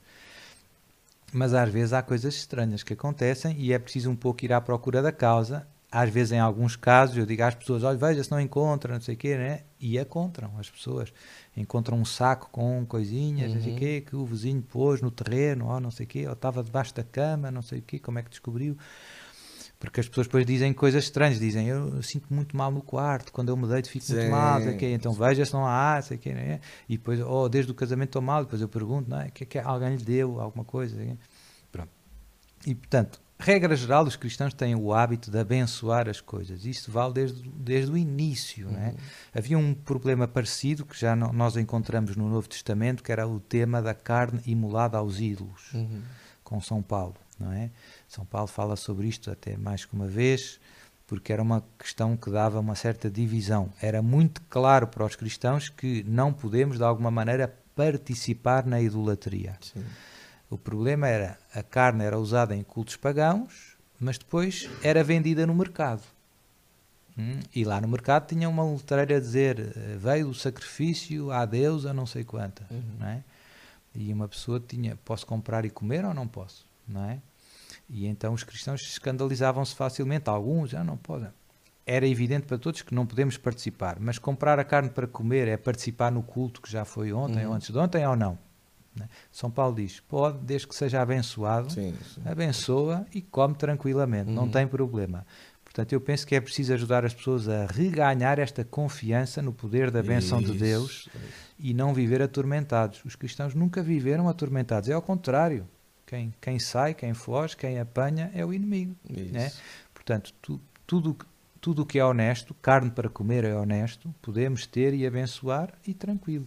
E mesmo com objetos desde que não sejam objetos em si desonestos, né? se eu tiver uma, um ídolo satânico ou assim, Sim. isso não dá para abençoar e guardar. Mas tudo o que for, o resto, dá para abençoar e guardar. Sim. Né? E para isso é que servem as bênçãos e os exorcismos. Os exorcismos também podem ser rezados sobre as coisas. Portanto, não é que tem que ser destruído uhum. sempre. Uhum. Né? Para isso é que serve o exorcismo. Ah, o carro está estranho, vou incendiar o carro. Não, vou abençoar o carro e vou, e vou usar o carro tranquilo, uhum. não é? Pronto. Isso mesmo. Hum? Olha, eu tenho duas perguntas que são das principais que eu queria tocar aqui, mas eu quero pedir um minuto a você que está conosco, não é? Primeiro, para agradecer de coração a presença da Veste Sacra aqui no nosso podcast. Essa camiseta que eu estou utilizando aqui, achou bonita? Linda. Linda. Nossa, esse linda merece a Veste Sacra mandar uma para o Padre Duarte, não merece? Esse linda, hein? Eu vou preparar e vou mandar para o senhor. Receberia de bom grado, né? Oba, legal. A Veste Sacra, como você está vendo aí o site, são camisetas belíssimas, fabricadas na cidade de Brusque, Santa Catarina.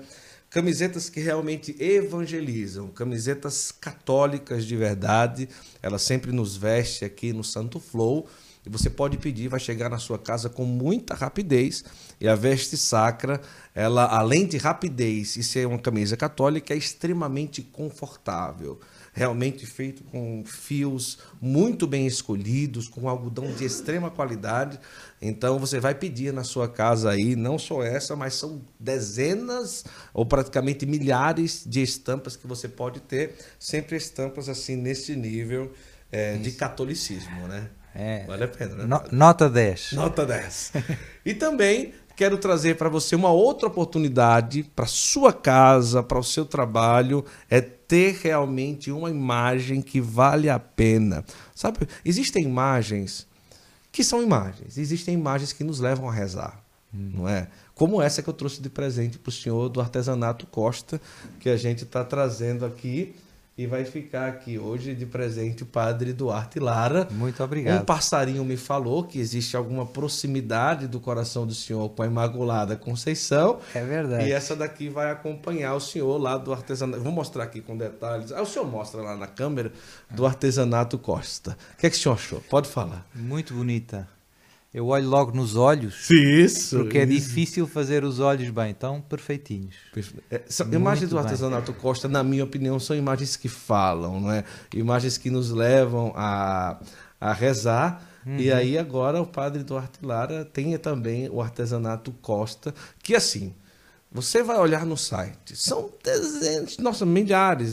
Se fala de mais de 3 mil é, formas de imagens, é muita coisa. Uhum. Mas das mais tradicionais, você pode olhar aí no site, pedir também na sua casa e o padre vai dar opinião. Vale a pena ou não vale a pena? Muito bonita. muito bem feito, muito é detalhe, verdade. Não é? Muito, é verdade. Mas por que a Imaculada Conceição tem alguma proximidade com o senhor? Se eu tenho uma devoção. Devoção pode se dizer nossa, mas é. uma proximidade a esse título de Nossa Senhora. O motivo principal foi porque no dia do meu batismo o meu pai me ofereceu à Imaculada Conceição. Olha só. Então ela é, ela é, é que tem os copyrights aqui. Os copyrights, gostei. Ela que tem, tem os, os créditos. Tem os créditos. Né? Que é. coisa boa. Então foi bem escolhida. A gente Muito. quer agradecer ao Artesanato Costa pelo presente uhum. e por Obrigado. essa lembrancinha aí ao padre Duarte. Seja aí companheira. Olha os olhos dela, é. eu nem tinha olhado. São... Veja com atenção. Olha só. Mas olha, realmente belíssima, viu? Uhum. Belíssima. Mas vai ser uma boa companheira, com certeza. Então, o artesanato Costa você também pode ter na sua casa, tá bom? Ô padre, duas coisas importantíssimas aqui. Vamos lá. É, nós poderíamos passar horas e horas escutando as experiências que o senhor já teve é, em exorcismos e tal. Mas me parece que essas experiências elas serão expostas em um, um livro próximo, isso é verdade, padre? Não? É, parece que sim. Ah! que maravilha. Mas não, não sei, não sei se, se, vai ser muito o tema, o foco vai estar muito certo. nos exorcismos, sim, né? Sim. É, é não sei. Tem que, tem que falar com a autora. Ah! Ana Lígia, ela está aqui, tá certo? Mostra um pouquinho, Ana. Pega lá a câmera. Você ela fica sentadinha mesmo, mano. Tá ótimo aí no sofá. Dá um jeitinho ali, filha, vai. E a Ana está preparando esse livro, que ainda vai ter um título especial, né, Ana? Ainda vai ter, né? Ana Lígia, todo mundo conhece, ela é escritora de vários livros, como Diário do Silêncio, Inquisidor de Símbolos e outros, tá certo? E está preparando também aí um livro que foca não só nos relatos de exorcismo, mas também a vida do Padre Duarte, né, Ana? Também, né? E outras coisas também, não? Também outras coisas. Outra coisa, né? É. Então, esse livro em breve, né? O passarinho me disse também que talvez vai ser na editora para sentar, não é, Ana? O passarinho está sabido. que para mim, para mim, vai ser um grande presente, não só porque sou proprietário da editora Apacentar, mas porque o nome Apacentar é uma homenagem a do Henrique, que tinha como, como lema episcopal Apacentar em Cristo. Então, uhum. eu tenho certeza que ele também é, está muito feliz em, em Nosso Senhor ter preparado essa aproximação e esse esse livro aí que vamos ver como que vai sair, mas em breve você pode esperar é, pela editora para Sentar, com a escritora que é a Ana Lígia, que vocês já conhecem, e com o teor do padre Duarte Lara. Uhum. Que presente, não é? é? é? o primeiro ou o senhor já escreveu? Um... Tem um outro que eu já vi, não é? Do senhor? Um livro? Tem, tem um que eu publiquei com a Canção Nova no Brasil. Eu lembro, lembro. É, é Exorcismo, Oração de Libertação é, em 40 questões. Certo. Demónio, Exorcismo e Oração de Libertação em 40 questões. Isso. Esse eu publiquei. É como se fosse um tratado rápido de perguntas e respostas, é, de é questões. Isso, okay. isso, isso, isso, isso, E depois, eh, basicamente, tem esse, né? E depois tem outras coisas mais académicas. Académicas. Mas para o povo é esse. Ótimo, hum. ótimo. Então esse outro aí estamos, estaremos esperando com muita curiosidade, né? Vai ser é. muito bom. Ô padre, tocando no assunto do fim dos tempos, o senhor tem vários vídeos que falam sobre isso. Certo. Levantar essa questão não seria despertar medo no coração das pessoas? Sim. E de que forma falar sobre isso é, para que não caiamos num viés desesperado certo. ou simplesmente aterrorizante certo. em relação a esse assunto? Certo. Então, hum, o, o, quem levantou essa questão foi o céu, foi Nossa Senhora, não é? Como se assim, padre, é como se assim, olha, não fui eu que comecei. é, é um dis disclaimer, né? então, é, se, se, se, a iniciativa fosse minha, eu concordaria que não é boa ideia levantar a questão. Mas é o céu, o que, o que é que eu noto? Eu noto um padrão nas aparições marianas dos últimos 200 anos, se nós quisermos, de nos querer preparar para tempos difíceis. Não de nos querer assustar para tempos difíceis, mas de nos querer preparar. Porque eles virão. Hum? E se nós pegarmos também na Sagrada Escritura, no Antigo Testamento, tivemos isto parecido com os profetas. Não é? Os profetas tentando trazer de volta o povo de Deus para dificuldades que acabaram vindo. A Assíria veio e, e, e deportou as dez tribos do norte por toda a terra. Sim e depois a Babilónia, 70 anos de exílio, não é? E, e, e, portanto Deus tentando sempre evitar, é uma espécie de, de como é que eu hei de explicar? É uma espécie de, de, de trem que vai entrar em colisão e, e alguém já percebeu isso. Uhum. Não é que quer assustar por assustar, mas quer preparar. É, põe o cinto, põe. Uhum. E neste caso não é só para sobrevivermos do ponto de vista fisiológico, esse não é o ênfase do céu. O céu é, é, é nós, no fundo, não perdermos a fé e, e, não desesperarmos e sermos sal da terra e luz do mundo nesse contexto que está chegando. E, infelizmente, o que é que eu vejo? Que tudo o que parecia tão improvável há 20 anos, estamos vivendo agora. Uhum. E coisas que Nossa Senhora disse que pareciam custava acreditar, nós já são realidade. Hum? E, e por isso eu penso que. E, e, Nossa Senhora, no fundo, no meu caso, eu sinto-me às vezes um pouco um profeta Jonas. Uh, eu não me apetece muito esta missão, uhum. não é? Porque vai ter a etiqueta do, do excêntrico e do louco, não é? Sim, sim. Jesus está voltando mas é o que Deus me pede, portanto, Deus seja louvado, eu vou obedecer e não estou preocupado muito com o resultado, não é? Estou preocupado com ser fiel a Deus. Uhum. Até ao fim, custa o que custar. Se eu ficar sozinho, eu continuo a fazer o que Deus me pede. É? Pronto. Mas eu penso e eu vejo também que as pessoas que acolhem com fé e com calma, não, é? com, eh, não são pessoas alucinadas. Nem, nós vivemos intensamente. O cristão no mundo é alguém que dá o verdadeiro valor a tudo, uhum. não é? E portanto às coisas boas. Eu não sou um masoquista, não, não é isso, não é isso, não é? Mas, eh, como é que eu ia te explicar? Ter os pés na terra e o coração no céu. Portanto, não ser, não, não vivermos distraídos. É a parábola das dez virgens. Uhum. No fim, no fim, no fim, é, é as parábolas das Qual é a diferença das cinco prudentes para as imprudentes? É que umas se prepararam e outras não. E quem é que tinha razão? Verdade. Pronto, portanto, esse é o ponto, esse é o ponto, não é? Portanto, não é assustar ninguém, mas é preparar, preparar, preparar. E o ênfase do céu é, sobretudo, através da oração e dos sacramentos. É uma coisa que vale para sempre, Uhum. né? não é que eh, Jesus está voltando, agora eu rezo o terço e confesso-me. Não, eu também teria que rezar sempre. E a nossa morte, por muito que a gente queira, vai vir logo, É. não é?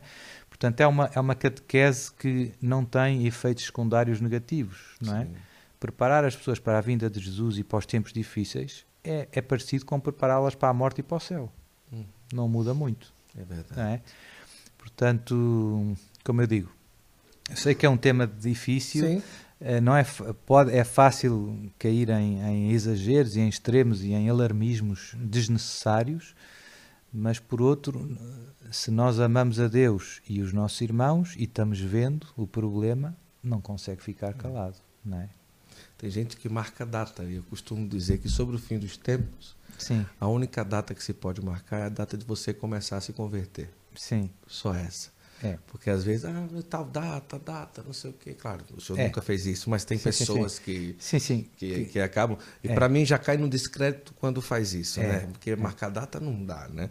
A única data, que, na minha opinião, que se deve falar sobre o fim dos tempos é a data de quando eu vou começar a ser melhor. né? Certo. Que é o agora, o hoje, e, né? e- outra, outra, outro erro que eu vejo com frequência, eh, o céu revelou-nos algumas coisas do que vamos viver, Sim. mas poucas. Pouquíssimo. E não quer satisfazer uma curiosidade mórbida. Isso. Então essa ideia é importante. Eu vejo que muita gente fica muito eh, eh, quer saber os pormenores todos, né? E Deus quer que a gente caminhe pela fé Uhum. e confie nele, não é? Se você souber os pormenores todos, parece que você está controlando. a- a- a- não. A, solu- a solução para preparar para o fim dos tempos é, é reconhecer que Deus vai prover e que eu tenho que confiar e que tenho que rezar, e, mas não, não ser ingênuo, né? não, não- não- ter o óleo. Né? Pertencer, ao grupo das virgens prudentes. Né? É. Portanto, é só isso. Né? Uma curiosidade, você vai ver aí algumas imagens de alguns lugares aqui dessa casa, inclusive um lugar que tem uma bateria eletrônica, um baixo, que a gente vai mostrar umas imagens para vocês. Tem um teclado, tudo. O senhor, traz esse violão, por favor, aí, Lucas, bem rapidinho. É, o senhor gosta de música, né? Um E tudo, pouquinho, gosto de um né? pouquinho. E, e, e também, assim, pelo peso da missão que o senhor carrega, ajuda até a extravasar um pouco, né? É uma terapia, é verdade. O senhor Isso. me apresentou essa sala como a sala da terapia, não foi? Foi, foi. É a terapia do padre Duarte Lara, é extravasar na música. É um né? pouquinho, um pouquinho. Ah, é, né? E, e também na agricultura agora. Oh, que tenho, maravilha. Tenho, tenho umas galinhas, Ai, que então vou olhar para as galinhas, elas olham para mim. Eu olho para elas, elas olham para mim, assim tá ótimo. exato, exato. Ai, á- Às vezes vou podar as árvores, cortar os ramos das árvores. Ai, que então- maravilha. Aí lembra do senhor mesmo. né? Isso, exatamente. Tem que podar. E então isso, tudo isso ajuda. Tudo isso Ajuda ajuda muito. isso ajuda. É. Mas eu tava hoje aqui, o senhor tava tocando um blues. O senhor gosta de blues, é ele não?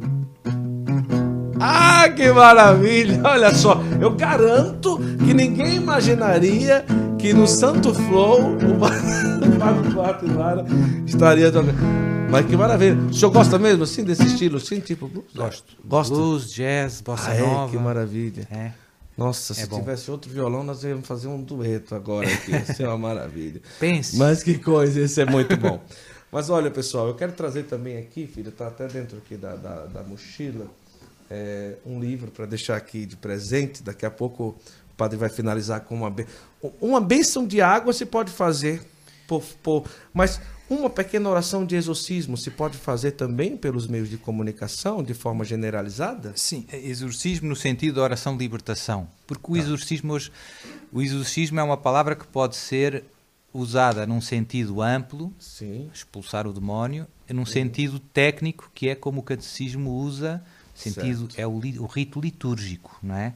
É o rito litúrgico do exorcismo maior ou do exorcismo menor do catecumenado. Uhum. Pronto. Portanto, o- o- e nesse caso, o exorcismo maior é reservado ao exorcista, nomeado pelo bispo. é? Sim. E, e, portanto, eu prefiro usar a a- o conceito de oração de libertação para não dar aso a nenhuma ambiguidade, Isso. não é? E para não, não zangar nenhum senhor bispo. A gente quer -se ser filhos obedientes da Santa Igreja. Sim. É, Esse é o caminho para o céu. né? Então, daqui a pouco, para finalizar, o Padre Duarte Lara vai fazer uma oração de libertação para todos aqueles que estão assistindo o Santo Flow. Mas aguarde aí. Vou deixar aqui um- uma lembrancinha, que é o meu livro sobre Dom Henrique, Que bom. que vai contar toda a minha trajetória com ele, um dom especial. A vida de um bispo mudou a minha história. Sim. E as pessoas sabem que do Henrique, aqui eu conto também algumas coisas sobre isso, algumas coisas que eu escutei, o que eu pude contar eu coloquei aqui. Foi exorcista por 10 anos, né? E é, co- quando padre. Né? Uhum. É um dos poucos bispos do mundo que nunca foi pároco. Sim. Né? Dom Henrique, ele passa 10 anos numa reitoria Uhum. de uma da Igreja do Livramento e nunca foi pároco. A igreja dele era uma Sim, sim. igreja no centro da cidade. E por 10 anos ele dedicou a vida a atender as pessoas, acima de tudo, é, no exorcismo. Uhum. Então, tanto eu escutei muitas histórias, mas depois, como bispo, ele não deixou de atender. Uhum. Então, presenciei também alguns momentos em que ele, presencialmente, muitas vezes remotamente, por telefone, Sim, sim. ele realizava orações e eu pude experimentar isso de uma forma extraordinária, né? Então aqui eu conto algumas algumas coisas e com muita alegria que eu coloco aqui assim, né? Padre Duarte, ao seu lado, lembre-se que tem alguém no céu muito especial Eu, eu conheci para Dom- te ajudar. Eu tive duas vezes com o Dom Henrique eh, na Paraíba. Foi uma benção. Momento. Foi uma benção. Ele tinha capacidade de poderia ter 15 pessoas numa mesa, mas ele fazia cada um se sentir único, Uhum. né? A forma de olhar, a forma de conversar. Então aqui eu o senhor um dia, quem sou eu para dar um livro para um padre que tem doutorado? Não é? Mas pode ser que não tenham é, palavras e, e letras tão, tão profissionais, mas tem o meu coração aqui. Talvez já seja alguma coisa. Muito Padre. Duarte, ao seu lado, lembre-se que tem alguém no céu muito especial sempre para te ajudar, que é Dom Henrique, né? Está aqui com muita alegria. Uhum. Muito obrigado. uma Muito lembrancinha. obrigado. Tem muitas curiosidades, tem muita coisa que Sim. não é um livro que conta a história dele, mas é o que, é, o que eu pude viver, como ele rezava, como ele resolvia os problemas, como ele tratava os problemas da diocese. São coisas que as pessoas é, é, não imaginam como era esse dia a dia. Então, padre, eu quero de coração agradecer. Passou rápido, mas aqui eu acho que a gente já está a uma hora e meia de conversa. Foi bastante, né, padre? Foi bastante. Foi Mas passou bastante. rápido, né? Talvez, né? Passou rápido. Mas eu quero agradecer a todo mundo que ajudou para proporcionar esse nosso episódio 100. É, primeiro a você. né? eu quero que você coloque aí nos comentários o que, é que você está achando hoje aqui da nossa conversa. A você que sempre ajudou a divulgar o Santo Flow. Chegar ao episódio 100 para nós é um marco muito importante. É o primeiro episódio internacional e com a presença tão maravilhosa do Padre Duarte Lara. Agradecer a Ana Lígia que fez essa ponte para que estivéssemos aqui hoje, ao Lucas, ao Gabriel que esteve aqui conosco. Eu agradeço a minha esposa, o que, é que o senhor acha? Com certeza. A minha esposa querida que está aqui gravando e tudo, sempre muito paciente comigo, né? E tudo. e agradecer também ao senhor pela generosidade de nos acolher aqui na casa e peço desculpas por alguma coisa, por algum exagero, alguma brincadeira, mas eh, muito obrigado mesmo eh, por esse dia tão marcante para a nossa vida e para o Santo Flow. Obrigado. Foi um prazer, foi uma alegria e que Deus continue a abençoar o seu ministério E vale a pena, vale a pena dar tudo por Deus. Sim, É. vale sim. Só uma curiosidade, por que, que o senhor usa esse, Escapulário esse escapulário? É o escapulário como qualquer outro? é o escapulário do Nossa Senhora do Carmo, Certo. porque agora faz, quando morreu o Monsenhor Jonas Habib, eu, eu tive uma graça grande dele, logo no- no- nos dias a seguir, e Nossa Senhora deu-me assim um, um puxãozinho de orelhas, porque eu não usava nenhum sinal da consagração a Nossa Senhora externo. Hum. E então ela pediu para eu usar esse. Ah, né? Mas é um escapulário assim como os outros escapulários que se É, usam. Só muda o tamanho. né? Um pouquinho maior. É, eu gosto que se veja de longe que sou dela. Ah, ótimo, ótimo, ótimo. Eu achei uma inspiração ótima. É, Ficou muito. E bonito até, né? É, fica- Eu pergunto porque as pessoas daqui a pouco. Fico mais parecido com o Frei Gilson. Ah, que maravilha! É, eu perguntei também, porque as pessoas, quando terminam a co- ah, o padre vai fundar uma comunidade, já fez um hábito e tal, não sei o que, é bom a gente evitar essas coisas. Não, né? não, não. Então, É, é só, é só loucura mesmo. Só loucura foi ótimo, né? Mano, muito agradecido e, nossa, para mim, um, presente enorme.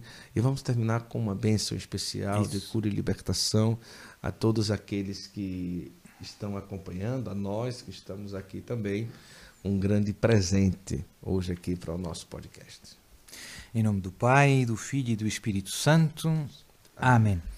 Senhor Pai Santo, em nome de Jesus, eu te suplico humildemente que derrames agora sobre todos os nossos corações, sobre o coração de todos aqueles que estão ouvindo estas palavras, a graça do Espírito Santo. Que o Espírito Santo venha com todo o poder do céu e nos inunde da paz e do amor de Deus e nos liberte de todos os ataques e ciladas do inimigo e cele, feche todas as brechas, nos dê a graça da contrição sincera e profunda de todos os nossos pecados, nos fortaleça para os vencermos com a prática de todas as virtudes cristãs.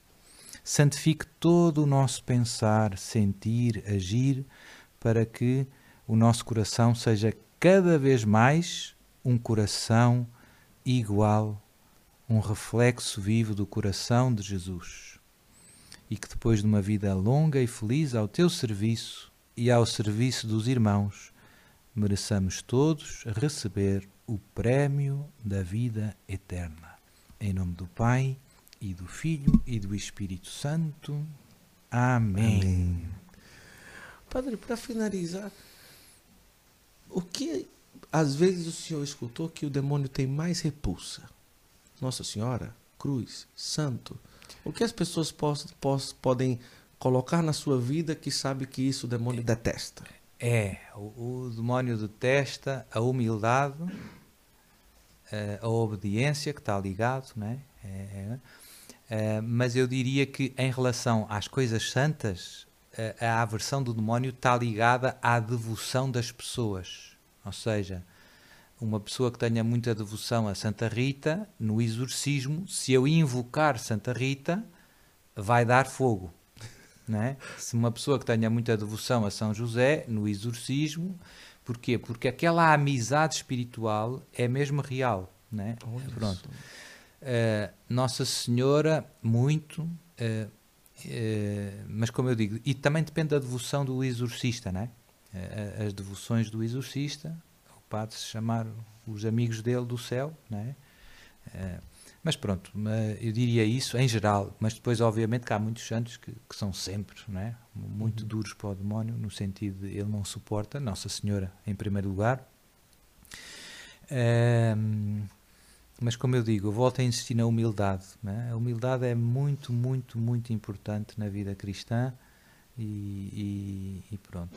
E portanto, Deus nos dê a graça de sermos sempre humildes, verdadeiramente. Né? Não só parecer humildes, mas ser de facto humildes. né?